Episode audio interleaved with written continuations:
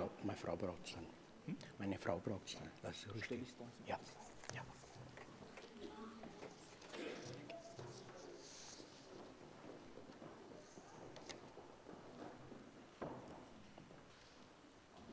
Er hatte getan, was er konnte, um seinem Schaufenster einen weihnachtlichen Glanz zu geben. Es fehlte weder an Tannengrün noch an Kerzen, auch silberne Glöckchen und sonstiger Flitter war vorhanden. Er hatte aber noch viel mehr getan. Mitten in die Dekoration legte er eine offene Bibel. Auf der aufgeschlagenen Seite war eine Stelle rot unterstrichen. Jeder konnte es lesen.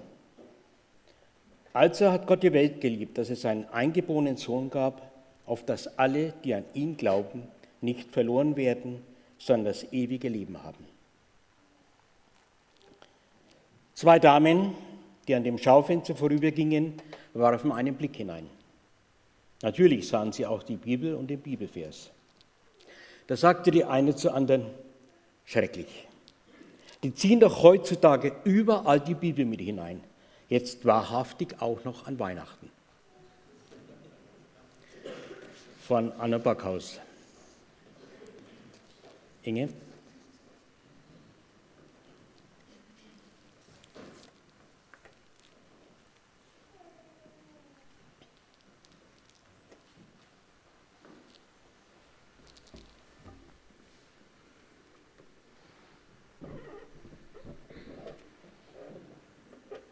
Auch die Tiere diskutieren. Sie diskutierten einmal über Weihnachten. Sie stritten, was wohl die Hauptsache an Weihnachten sei. Na klar, Gänsebraten, sprach der Fuchs. Was wäre Weihnachten ohne Gänsebraten? Schnee, sagte der Eisbär, viel Schnee und er schwärmte verzückt. Weise Weihnachten. Das Reh sagte, ich brauche aber einen Tannenbaum, sonst kann ich nicht Weihnachten feiern. Aber nicht so viele Kerzen, heulte die Eule. Schön schummrig und gemütlich muss es sein. Stimmung ist die Hauptsache. Aber mein neues Kleid muss man sehen, sagte der Pfau. Wenn ich kein neues Kleid kriege, ist für mich kein Weihnachten. Und Schmuck, krächzte die Elster. Jedes Weihnachtsfest kriege ich einen Ring, ein Armband, eine Brosche oder eine Kette. Das ist für mich das Allerschönste an Weihnachten. Na, aber bitte den Stollen nicht vergessen, brummte der Bär. Das ist doch die Hauptsache. Wenn es den nicht gibt und all die süßen Sachen, verzichte ich auf Weihnachten. Mach's wie ich, sagte der Dachs. Pennen, pennen, das ist das Wahre. Weihnachten heißt für mich mal richtig pennen und saufen, ergänzte der Ochse. Mal richtig einen saufen und dann pennen. Aber dann schrie er, aua! Denn der Esel hatte ihm einen gewaltigen Tritt versetzt. Du Ochse, denkst du denn nicht an das Kind? Da senkte der Ochse den Kopf, beschämt, und sagte, das Kind, ja, das Kind. Das ist doch die Hauptsache. Übrigens, fragte er dann den Esel, wissen das die Menschen auch?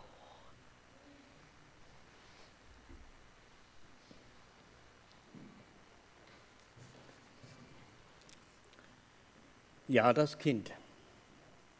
Laut Umfrage wissen es die meisten Deutschen noch dass Weihnachten was mit so einem kleinen Kind zu tun hat. Manche wissen sogar, dass er Jesus Christus heißt. Manche denken auch, es ist das Christkind. Ja, die Weihnachtsromantik mit den Kindchen in der Krippe, den Krippenspielen, Wer will das nicht? Die Feiertage, all die Gemütlichkeit. Letzte Woche kam im Radio, der Großteil der Deutschen will immer noch in der Familie Weihnachten feiern, obwohl zwei Drittel auch gleich sagen, wir wissen aber, dass es wieder Gnatsch gibt.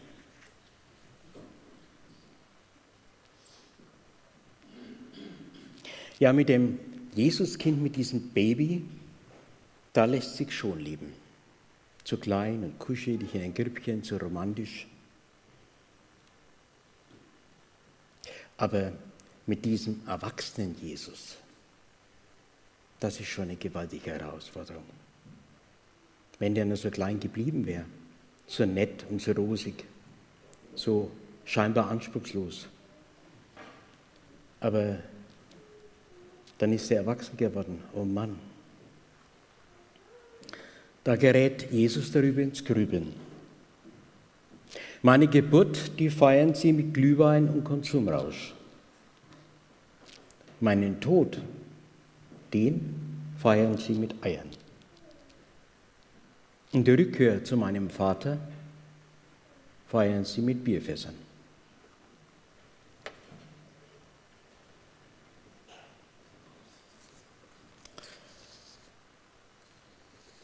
Ich möchte Sie auf eine Zeitreise mitnehmen, überschrieben Krippe und Kreuz. Es ist ungefähr fünf Jahre vor unserer Zeitrechnung. Ein Berater stürmt aufgeregt in den himmlischen Thronsaal. Sag, dass das nicht wahr ist, großer Gott. Du willst deinen Sohn in die Welt schicken, zu den Menschen, zu diesen Menschen? Weißt du eigentlich, dass das lebensgefährlich ist? Und so ganz richtig zur Welt kommen soll er wie ein ganz gewöhnliches Geschöpf, als Baby? Aber du bist doch der Schöpfer.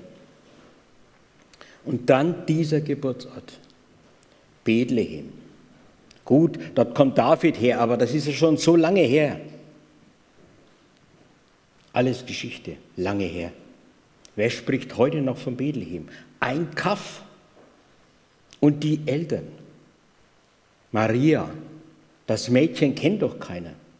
Und Josef, ein Handwerker, Zimmermann. Das sind doch keine Leute. Als Geburtsort eine Viehhöhle. Also wirklich Gott wenn es wenigstens das Hotel King David wäre. Soll ich mal in Jerusalem anrufen? Ob da wirklich nichts mehr frei ist? Da kann man doch noch was machen. Hirten sollen als Begrüßungskomitee kommen? Gibt es das? Hirten? Wer nichts wird, wird Hirt. Wenigstens der Bürgermeister sollte kommen, wenigstens der. Das geht doch alles überhaupt nicht, Gott. Bedenk doch diesen Imageverlust. Das kriegst du nie wieder hin. Aber Gott hörte geduldig zu und lächelte freundlich. Ja, ich mache mich ganz klein. Ich will für keinen mehr groß sein. Ich werde ohnmächtig. Ich will für keinen mehr zu stark sein. Ich komme meinen Menschen ganz nah. Ich komme in sie hinein. Ich will mit ihren Augen sehen, mit ihren Ohren hören. Wie fühlen wir sie? Wie denken wir sie? Ich werde unbedeutend. Alle sollen sich zu mir trauen können. Gute 30 Jahre später meldet sich der Berater noch entrüsteter. Jetzt lässt du dir auch noch den Prozess machen? Umgekehrt wäre es doch besser, umgekehrt. Gefoltert wird er, dein Sohn, ausgespuckt, ausgelacht, ans Kreuz genagelt. Das ist doch dein Sohn. Das bist doch du. Das hat doch ein Gott nun wirklich nicht nötig. Wenn schon sterben, ginge das nicht ein bisschen würdevoller und anders? Dir glaubt doch keiner mehr, dass das dein Sohn ist. Aber auch diesmal bleibt Gott dabei. Ja, ich lasse mir den Prozess machen. ich nehme das Urteil an. Erleide die Strafe, damit Menschen auf ewig straffrei ausgehen können. Anders kriegen wir das Problem mit der Schuld nicht hin. Ich gehe für sie den untersten Weg bis in den Tod. Ich will wissen, was Sterben ist. Keiner soll mir sagen können, hier unten kennst du dich doch nicht aus. Ich will sie mit Liebe überwältigen. Niemand hat größere Liebe als der, der sein Leben lässt für seine Freunde. Das habe ich ihnen ausrichten lassen. Krippe und Kreuz sind unvorstellbar, undenkbar, unglaubbar. Sie stellen alles auf den Kopf und gehören auf geheimnisvolle Weise zusammen.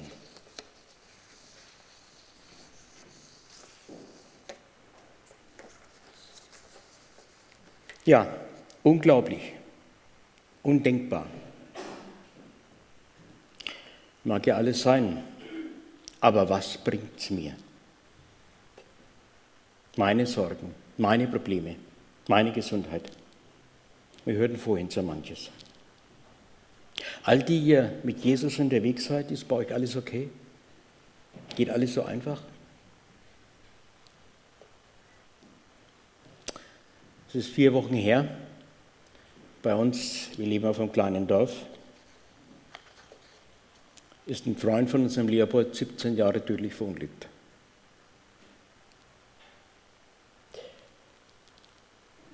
Das halbe Dorf stand unter Schock. Und seit an dem Abend, wo man noch nicht wusste, überlebt es oder nicht, wobei die Hoffnung groß war, aber jeder hat geahnt, er wird es nicht überleben, kam Leopold abends, aber kannst du mal mit ins Dorfjugendhaus kommen? Da sagst du 30, 40 Jugendlichen. Die Meter von unserem Haus, die paar 100 Meter zu dem Dorfjugendhaus, die bin ich sehr langsam gegangen und ich wusste, ich werde keinen Satz sagen können, der. Ich muss aber auch sagen, ich bin gerne hingegangen. Und da waren sie, die 30, 40 Jugendliche und 10 Erwachsene. Es gab keinen, der nicht geheult hätte.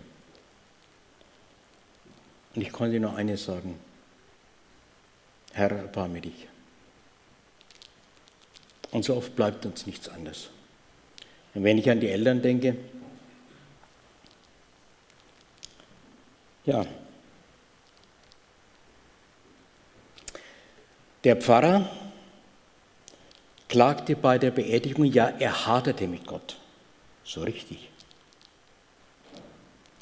Zu mir sagte später ein Mann, der Pfarrer hat sich ja was getraut. Schimpft er derartig mit Gott öffentlich bei einer Beerdigung? Ja, der Pfarrer hat mit Gott geschimpft. Aber er ließ auch nicht offen, dass Gott auch jetzt in diesem Leid und Elend anwesend ist, in allem Schmerz und Trost und Hoffnung schenken will. Auf geheimnisvolle, unerklärliche Art und Weise. Und vielleicht hat es mancher schon erlebt. Wenn man sagt, menschlich ist es doch zum Davonlaufen. Und trotzdem spürt man, da ist eine Hoffnung, ein Halt Jemand hat gesagt bei dem Tod, wenn man da nicht um die Auferstehung wüsste, was sollte man dann?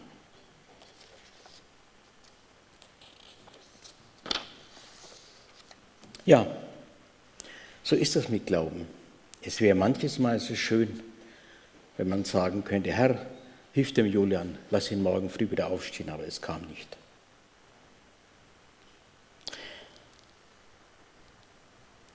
Ich denke an einen Mann, der einen schwer Motorradunfall hatte, gehbehindert ist.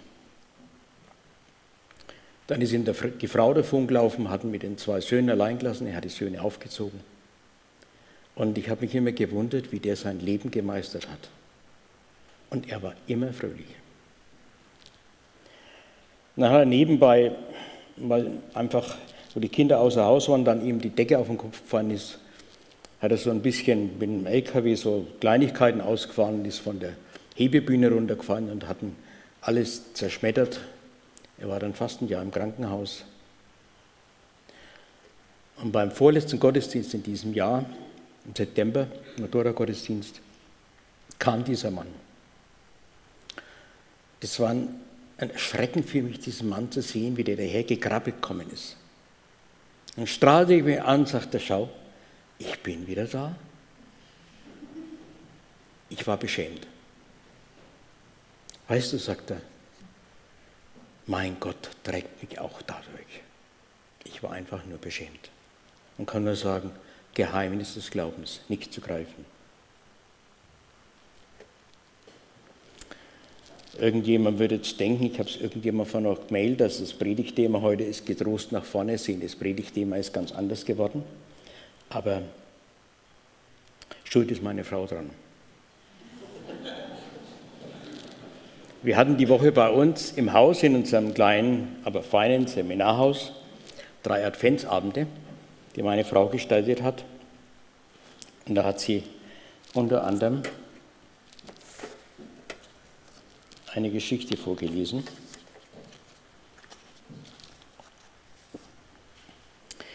Es war wieder ruhig geworden in der festlich geschmückten Kirche. Nachdem der lebendige Familiengottesdienst zu Ende gegangen war, hatten es alle eilig nach Hause zu kommen oder ein wenig über den Weihnachtsmarkt zu schlendern. Als der Küster die Kerzen einmal dalöschen wollte, entdeckte er eine Gestalt, die sich ganz in der Nähe der Krippe in den Seitenflügel der Kirche gesetzt und scheinbar alles um sich herum vergessen hatte. Vorsichtig, neigte, vorsichtig näherte er sich der jungen Frau, um sie nicht zu erschrecken. Kann ich noch etwas für Sie tun? fragte er freundlich. Nein, vielen Dank. Ich wollte nur noch einen Moment bei der Krippe ausruhen und dem Heiland mein Herz schenken. Mit diesen Worten stand sie auf nickte dem Küster freundlich zu und verließ das Gotteshaus.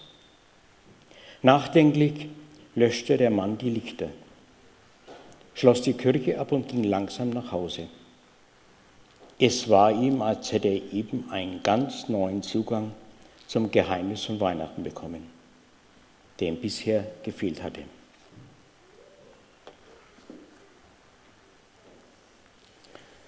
Als meine Frau die Geschichte vorgelesen hat, ich glaube es war am Mittwoch, da hat mich gedanklich das nicht mehr losgelassen. Diese Frau hat ihr Herz Jesus geschenkt. Mich hat der Gedanke nicht mehr losgelassen, was ist denn mit meinem Herzen? Kann es sein, dass die Zeit, als ich Jesus mein Herz schenkte, dass da etwas eingeschlafen ist, dass all das, was ich so lebe an frommer Tradition, an guten Gewohnheiten, dass das alles zu mir, meinem Leben gehört, aber dass mein Herz eigentlich gar nicht mehr ganz bei Jesus ist, sondern nur bei all dem, was halt eben auch dazu gehört. Ich habe mich gefragt, kann es sein, dass meine Herzensbeziehung zu Jesus ein Stück weit verloren gegangen ist, abhanden gekommen? So etwas kann uns Menschen ja manches Mal passieren, auch in menschlichen Beziehungen.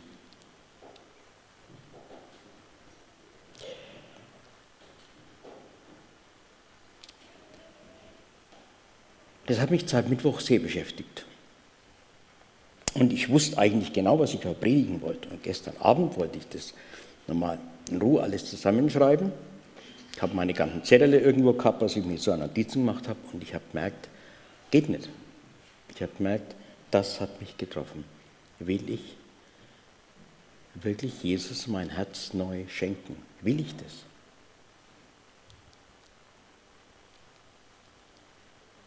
Ist ja gar nicht so einfach, ne? So als ein Mann, der auf die 70 zugeht, so mein, mein Herz herschenken, ganz so einfach, ne? Ich habe mich dann am Schreibtisch, habe einen PC ausgemacht und dann gesagt, Jesus, ähm, ich weiß, ich habe das schon ein paar Mal gemacht, aber ich muss ja ganz ehrlich sagen, mir fällt es jetzt richtig schwer. Mir fällt es richtig schwer, zu dir zu sagen, hier hast du mein Herz. Ich möchte mit dir die Beziehung zu dir wieder neu beleben. Ich möchte wieder etwas spüren, etwas merken, dass wir beide zusammengehören. Und dann fiel mir gleich alles ein, Oh Mann, Werner, das war doch heute ein bescheuerter Tag, um nicht zu sagen ein beschissener als der gestrige Tag. Den können wir im Kalender streichen. Ich weiß nicht, vielleicht habt ihr sowas nicht, aber mir gelingt es manches Mal, solche, solche Tage, die könntest einfach sagen, den hat es gar nicht gegeben. Und dann wollte ich mir so alles aufzählen, was so alles an drumherum und an, ach, und jetzt will es auch noch mit so Herzensgefühlen kommen, vergiss es. Und dann ist mir sofort meine Predigtüberschrift eingefallen, die eigentlich heute dran gewesen wäre. Lass gut sein, schau nach vorne. Und mir war, als wollte Jesus zu mir sagen, lass doch gut sein. Ich liebe dich, so wie du bist, auch mit diesem bescheuerten Tag. Schau auf mich und schau nach vorne. Ich habe neulich im Fernsehen eine ganz tolle Predigt gehört und da habe ich mir einen Satz gemerkt. Der Prediger hat öffentlich im Fernsehen, muss ich vorstellen, gesagt, Gott ist kein aufdeckender Gott. Es gibt einen Menschen in meinem Leben, hat der Prediger gesagt, wenn der aufdecken würde, was ich eigentlich für einer bin, das wäre furchtbar, das wäre nur noch peinlich. Danke an ihn, hat er so im Fernsehen öffentlich gesagt, dass er das nicht tut. Dann war der nächste Satz, Gott ist kein aufdeckender Gott, sondern ein barmherziger Gott. Gott sei Dank. Gott ist keiner, der rückwärts schaut und uns alles vorhält, sondern einer, der nach vorne schaut. Jesus hatte den ersten Krippenplatz. Wir Bayern sind ja ganz stolz darauf, dass wir für unsere Kinder Krippenplatz haben, aber Jesus hatte den ersten Krippenplatz. Wo hat Jesus den Platz bei dir? Bei mir. In Karten, in Sprüchen, in Bildchen, in Symbolen, in Engelsfiguren. Alles schön, alles nett.